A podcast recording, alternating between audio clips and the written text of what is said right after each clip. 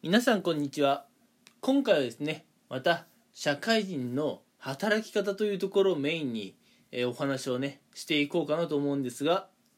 その中でも今回お話ししていく内容は今の時代若手社員は会社にどういうことを求めているのか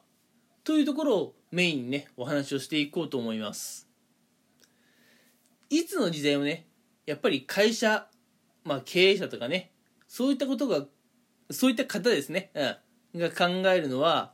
いかにしてえ若手社員を獲得するか、うん、そしていかにして若手社社員のね流出を防ぐかというところだと思います、うん。えーやっぱりねこうコロナ禍でねなかなかこうリストラとか、うん、あるいはね就職が困難な時代になってきているのかもしれませんがそれでもねやっぱり働き方が自分に合わないとか仕事内容が自分に合わないとかさまざ、まな理由で会社をね辞めてしまう若手社員というものは、えーいますと。うん。まあそれは仕方ないことだと思うんですけどね。うん。じゃあなんでせっかくねこう採用活動とかして手に入れた若手社員が辞めていってしまうのか。うん。そこってやっぱ結構疑問ですよね。うん。多分それって会社が考えている、まあ、あの会社の在り方と若手社員がね会社に求めていることがミスマッチしているからせっかくね手に入れた若手社員が辞めていってしまうと思うんです。うん、じゃあどうやったらねこう若手社員を一度獲得して会社を離さずにいられるのか。うん、まずやっぱ会社がこう若手社員のねまあ、ちゃんと望んでいるものに応える、うん、で若手社員が望んでいないものを、まあ、提供しないというところが大事になってくるんじゃないでしょうか、うん、例えばなんですけれども今の若手社員がまず会社に望んでいることっていうのはどういうことなのか、うん、若手社員が今まず会社で働く上で一番重要視していることは実は人間関係なんですね、うん。というのも人間関係が嫌で会社を辞めて、うん、同業他社に転職しようと考えているそういう若手社員っていうのは結構多いものです。うん、なのでやっぱ人間関係っていうのはね結構まあ若手社員は重視したりします。うん、じゃあどうやったら人間関係のねいい会社を築けるかというとですね、うん、まああのかつてね多分昭和時代ぐらいにはメインだった出世競争とか、うん、ああいったことを視野に入れていると若手社員っていうのは寄ってきませんし離れていきます。今の若手社員っていうのはもうね出世競争にあんまり興味ないんですよ。うん。それに若手社員ももう考えてるんですね。うん。出世していいことと悪いこと。うん。ここをちょっと考えているんです。若手社員の方からして出世をするということはまあやっぱりねある程度のこうポジション役職に就くのでまあ力がつくであったりもちろん昇給もするからお金も得られるってことは考えていると思うんですけれどもうん。それに伴いねやっぱ仕事が増える責任が増えるってところもちゃんと分かってます。若手社員の皆さんは。うん。で若手社員の皆さんはこれどっちを取るってなった時にうん。まあちょっとね時代の流れなんでしょう。もうお金とかはいいからあまりねこう仕事量をあの受け取りと受け取りたくない。うん。あまりねこう責任の重い仕事は嫌だと、うん、どちらかというとねそっちの方にねあの今の若手社員って方はあのまあ注目しています。うん。まあいくらねお金をもらっても膨大な仕事量とかね責任は背負いたくないってことなんですよ。うん、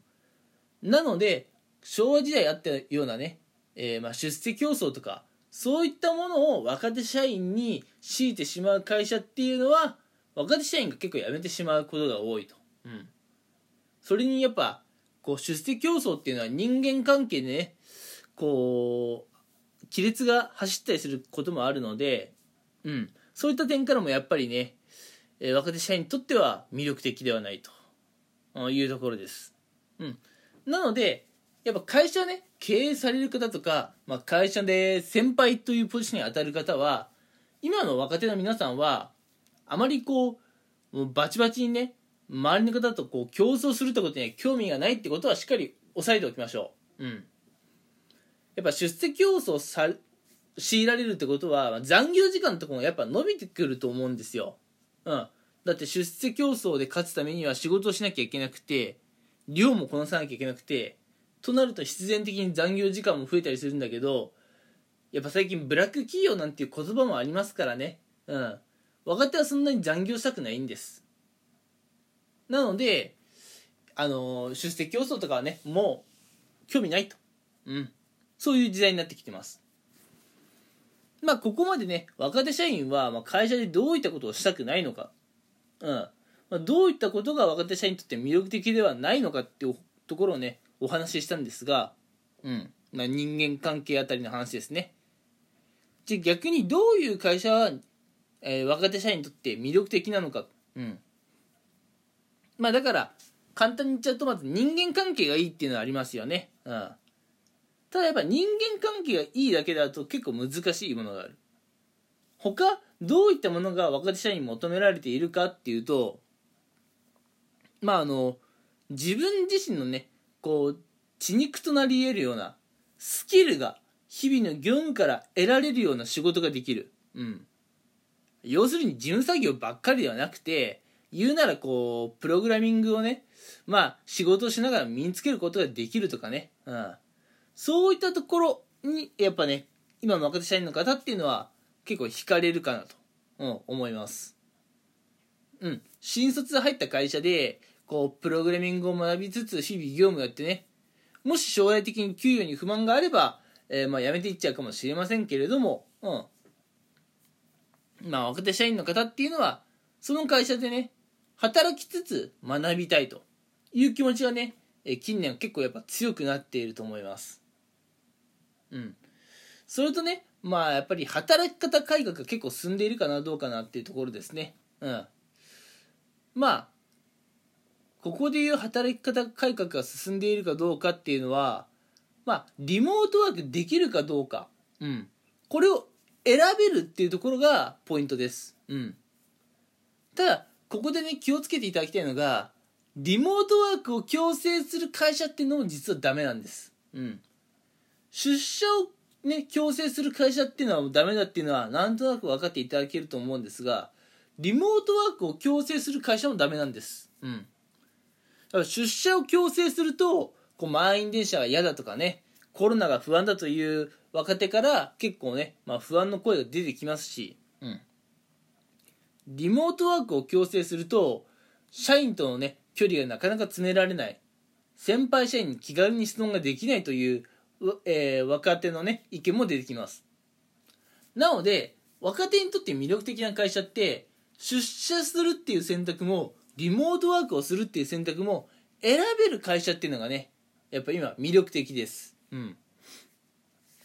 そういった意味でねやっぱ働き方改革が進んでいる会社っていうのは若手社員には結構魅力的に見られるんですね。うん。まあ、正直まだまだお話ししたいことはあるんです。うん。ただね、今回第1弾としてね、うん。まあ、いつかまた続編出すかもしれませんけれども、やっぱ今のね、えー、若手社員にとって会社に、まあ、求めているものと求めたくないもの、うん、っていうのは、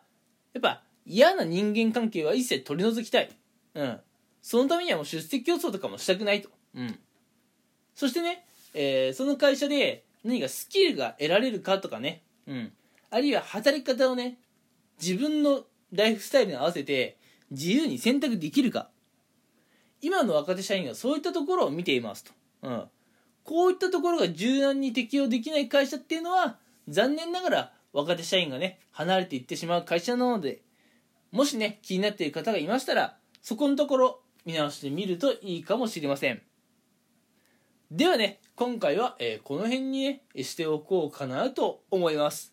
最後まで聞いてくださりありがとうございました。